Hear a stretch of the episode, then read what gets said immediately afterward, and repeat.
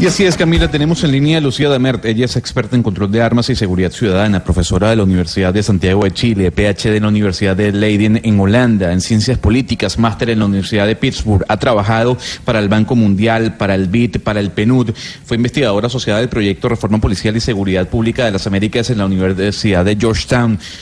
Doña Lucía, bienvenida a Blue Radio. ¿Qué tal, Gonzalo? Buenos días. Buenos días, doña Lucía. La primera pregunta es, ¿funciona el control de armas en América Latina? ¿Es viable?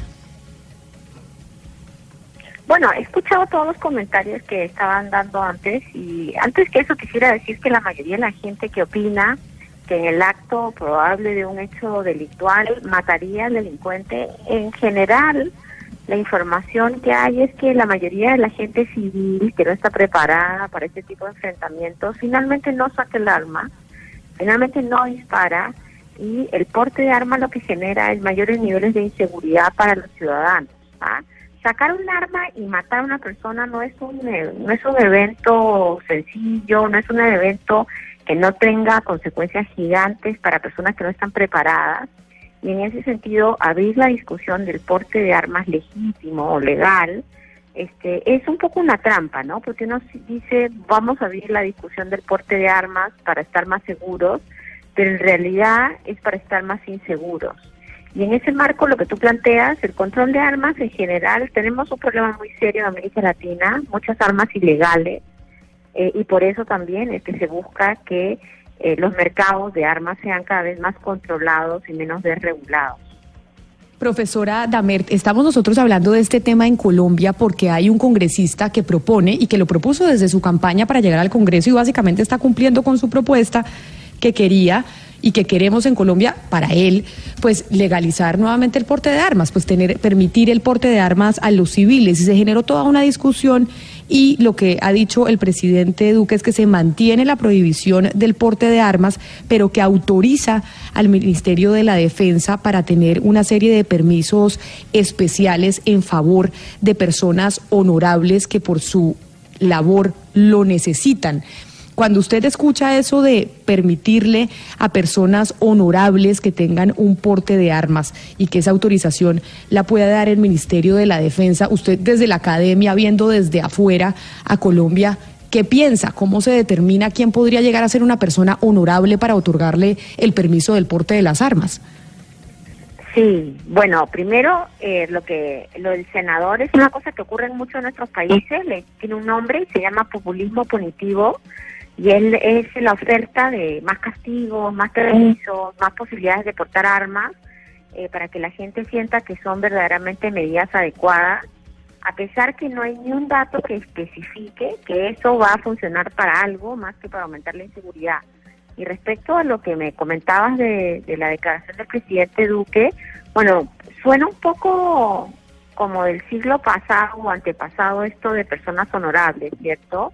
Eh, queda la duda si aquellos que, por ejemplo, siendo investigados por hechos de corrupción, van a ser o no van a ser honorables, queda la duda si personas que han participado de las fuerzas eh, armadas o de las fuerzas de orden serían las únicas que serían, digamos, preparadas para el porte de armas. En muchos países hay permisos especiales para el porte de armas y esos permisos no se entregan por las cualidades, digamos, ciudadanas, sino se entregan por el cumplimiento de una serie de requisitos que tienen que ver con eh, cursos de formación, principalmente exámenes psicológicos permanentes para evitar las locuras que uno ve permanentemente en Estados Unidos de gente que tiene permiso eh, de porte de armas y se enoja un día con el dueño del restaurante al lado y va y mata a todo el mundo, ¿cierto?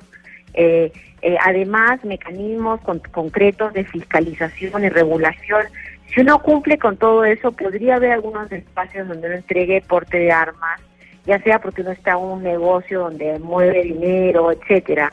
Pero si no, me llama la atención que eh, lo que dice, a lo que se refiere el presidente, sea, digamos, un hecho de honorabilidad, ¿no? Que, que va hacia otro tipo, que me imagino que va hacia la percepción de que es alguien que no ha cometido delitos pero no haber cometido delitos no te habilita necesariamente para ser un buen eh, manejador de armas. De hecho, como les decía al comienzo, es bien difícil eh, portar armas y que esto sea efectivo. ojalá que este no sea un tema que prospere en el debate legislativo.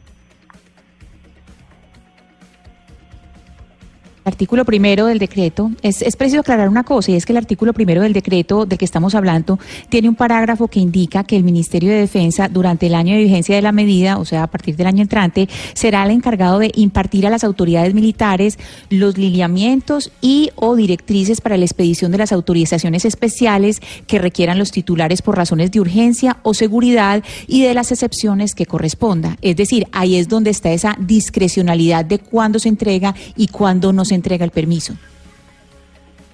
Sí, además de eso, Camila, tiene que haber un espacio muy claro de cómo se va a fiscalizar este permiso. Cuando se abre el presidente a entregar permisos discrecionales a ciertas personas por sus situaciones particulares de seguridad, reconociendo los problemas que, ha enfrentado Colombia y buscando los mecanismos de post-conflicto que está tratando de construir ahora, esto requeriría de por lo menos un sistema de vigilancia bastante permanente.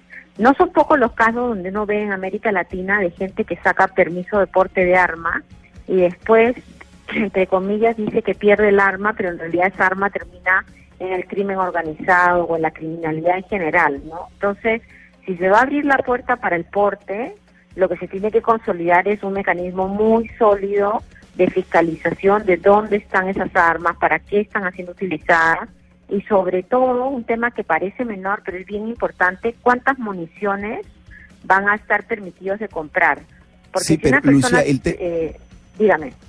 Lucía, perdón, el, el, tema, el tema de, digamos, eh, acá en, Colombia, que uno escucha muchas veces a las personas que están a favor de la, de la, del proyecto de la iniciativa, es que ven en la calle a los delincuentes armados de manera ilegal y a los que son honorables, entre comillas, como lo llamó el, el expresidente Uribe en un trino, los ven eh, desarmados. Entonces, la pregunta que uno se hace es cómo lograr que eh, los honorables, entre comillas, confíen en las, en las autoridades que son las que tienen el monopolio de las armas. ¿Cómo lograr que se transmita esa confianza y no sea que cada quien tenga un arma para defenderse? Claro, es que justamente ese es otro tipo de política, ¿no? O sea, una cosa, por, por, por generar mecanismos de porte de armas ciudadanos no va a disminuir la cantidad de personas armadas que cometen delitos en la calle. Muy por el contrario, las probabilidades que aumente son muy altas, ¿cierto? Porque van a haber más armas en el mercado, probablemente a ti te entran a robar a la casa y si estás armado te roban el arma y esa arma será utilizada por el crimen después. Eh, evidentemente lo que se requiere son mecanismos para poder enfrentar el fenómeno de la criminalidad armada, se requieren mecanismos de mucho mejor fiscalización, eh, de revisión de dónde están sacando esas armas los grupos criminales, eh, de políticas de inteligencia policial mucho más serias, mucho más efectivas. ahí se tiene que ir, digamos, por ese camino mucho más que por el camino de decirle al ciudadano que esto es la ley de la selva y cada uno se salva por sí mismo. Eh, algunos de ustedes, no, no sé bien cuál, decía justamente hace un ratito atrás, ¿no? La, vivir en un Estado de Derecho es también entregar el monopolio del uso de la fuerza a las policías y lo que nosotros tenemos que hacer es reclamar que su trabajo sea bien realizado y que los ministros que están a cargo y las policías que están a cargo, digamos, traten de sacar la mayor cantidad de armas de la calle. Pero, pero tratar de, digamos, eh, evadir esa responsabilidad y decirle al ciudadano, no, bueno, ahora cada uno se arma y resuelve lo que puede por sí mismo, es, este, es una enorme responsabilidad, ¿no? Sobre todo porque no hay ningún país que demuestre que eso termina con el crimen. Entonces estamos discutiendo sobre un tema que termina siendo un tema tangencial al problema real. Y el problema real es que, claro, hay problemas de violencia en las calles, hay criminalidad, eh, hay presencia de armas y para eso se necesita una policía que responda de otra forma. Pues profesora Lucía Damer, queríamos contar con su opinión como experta, con una visión desde afuera, distinta a lo que hemos escuchado de los políticos eh, colombianos sobre esta discusión que estamos teniendo hoy en nuestro país, para saber desde otro punto de vista si esto es benéfico o no para una nación como la nuestra. Muchísimas gracias por haber estado con nosotros hoy en Mañanas Blue. Bueno, muchas gracias a ustedes. Hasta luego.